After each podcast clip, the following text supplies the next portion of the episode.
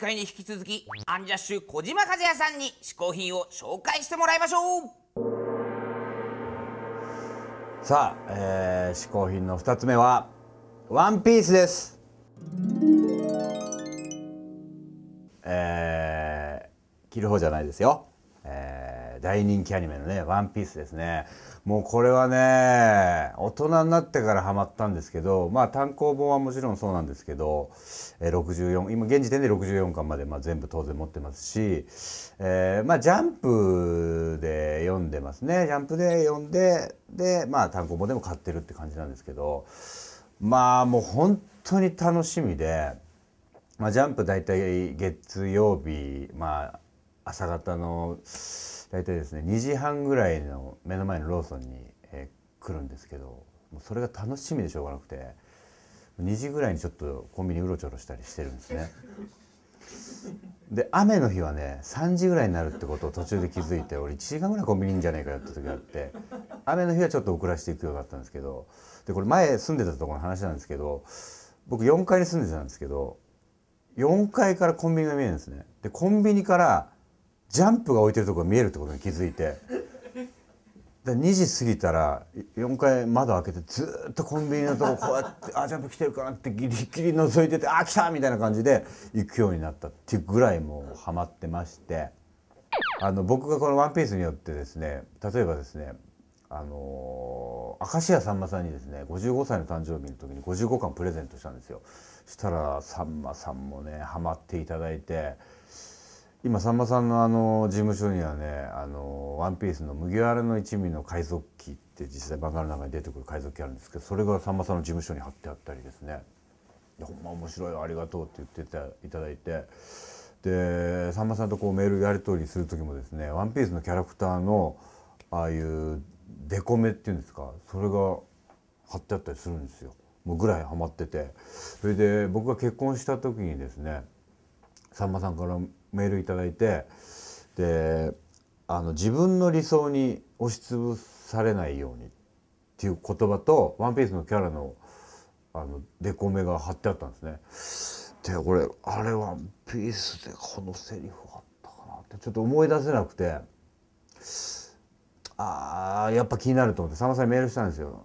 すみませんこれワンピースのどのキャラクターのセリフでしたっけ？って言ったらわしのセリフやとめちゃくちゃ怒られて「恥かかすな」って言って「いやでも勘違いするじゃないですか」みたいなこと言ったんですけど「違うわ」ってせっかくええ言葉送ったのにみたいに。ちょっとさんまさんイコール「ワンピースってちょっと僕は思い込みすぎたとこもあるんですけど。でまあさんまさんだけじゃなくてもういろんな芸人さんと会えばもう「ワンピースクイズとか出し合っててぐらいハマってて。で番組でもねあの呼ばれたりするようになって「ワンピースクイズ王決定戦」みたいなの呼ばれたことがあってそれが芸能人5人出ててで見事中途半端なんですけどあの3位という結果を 取りましてでそれ2回目呼ばれてこれはちゃんと頑張んなきゃいかんってことであの気合入れていったんですけど今度5人中5位になっちゃってうわ何やってんだよと思ってでつい最近また呼ばれたんですよ。でこれ本当にもう一回一から読み直して真剣にもう勉強していったら。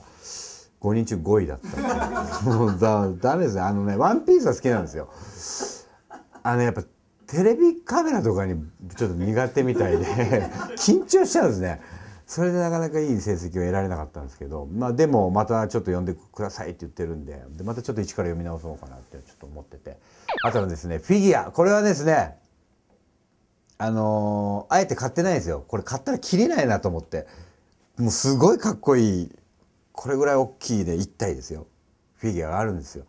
でこれがもうもちろん何キャラクターもあるんで僕もこの仕事もっと頑張って大きい家に住めたらフィギュアルームみたいのが持てるぐらいの家買うことができたらフィギュア手つけようかなと思ってますけど今の僕にはまだ早いです。以上アンジャッシュ小島でした。あどうもこんにちは。ほにゃらか。ふにゃらか。はい。私は幸福の嗜好品配達係はい。あなたの願いを一つだけ叶えてあげるあのね僕もねあの小島さんのほら、ワンピースみたいな感じでね、あのおいしんぼも全107巻全部集めてるんですよ。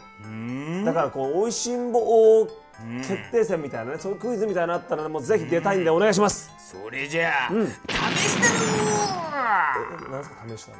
そこまで自信があるのならはい。わしがクイズを出して試してやろああいやそれは僕も全巻コミック持ってますからね。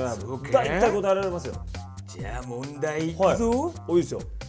テレビドラマ版の「おいしんぼ」で貝原優さんを演じたのは原田義雄江森徹さてもう一人は誰？え？テレビでしょそれ。テレビドラマじゃ。いやいやいやもうコミックは読んでます。テレビドラマって見てないんですよ。これも答えられないようじゃ。ダメじゃぞ。えー、貝原雄山でしょ、あの子じゃあ分かんないけどじゃあ伊藤四郎さん。ブブー!正解は松平健でした。い。やーちょっとそれは分かんないですよ。お主コミックばっか読んでても、うん。このくらいの問題に答えられないようじゃ素人じゃ。クイズ王は諦めてとっとといつも通りお取り寄せを頼め。分かりましたよ。じゃあねまあまあいつも通りね、じゃあネットでお取り寄せできる最高の嗜好品を一つお願いします、わかりだー。羽もかじょんじょりもおおあれこちらはそれはじゃなお今大人気でなかなか手に入らないという。お高知県で採れたきびなごをエキストラバージンオイルに漬け込んだきびなごフィレじゃ。なんかねこれテレビで見たことありますよこれ。お新鮮なきびなごをうん。一尾一尾丁寧に手間と時間をかけて手作業でさばいて作ったまさにスローフードじゃ。うわーこれはちょっと美味しそうだな。そうじゃろう、は帰ってとっとと食べてみありました。おやおや。おお来た来た。あ。あれ何パンですか？これパンじゃんないです。こちらです。こちらです。あ瓶の方。こちらの瓶の方ですよ。こちらがですね、うん。きびなごフィレということでまあ日本で取れたこのきびなごを使ったね、はいはいはい。まあ新たな名産品でしょうねこれ。そうなんですちょっとかひとまずもううんこのまんま果たしてどんな味なのか。あ上だけね。あ小さいね。こんなに小さくなっちゃうんだね。きびなごが。あのきびなごがどうですか？何味なんですか？あでもこのまんま食べても、うん。そのいわゆるアンチョビみたいなすごいしょっぱいっていう感じじゃなくて、はいはいはいはい。ちょっとちびちび食べればこれだけでもおつまみになるような。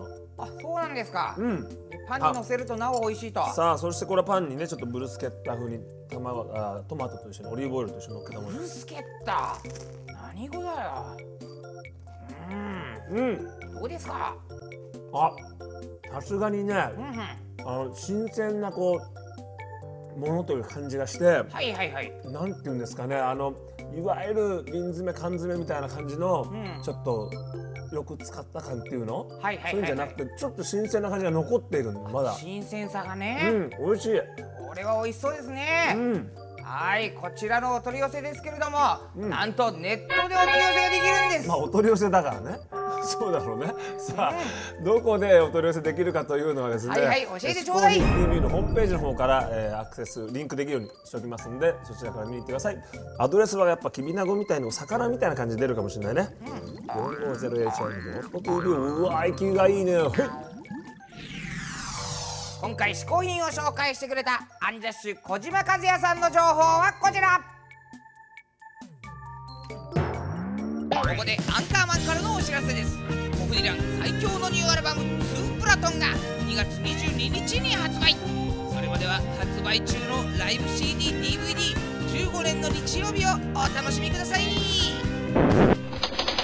さあ毎回ゲストを日本古来の嗜好品こけしにしてしまおうというこけしマシンのコーナー。今回はアンジャッシュ小島さんをこけしにしてしまいましょう。こけしマシンスタートピロリロピロリロピロリロリンピロリロリン出てくるか出てくるか。ボーン出てきた。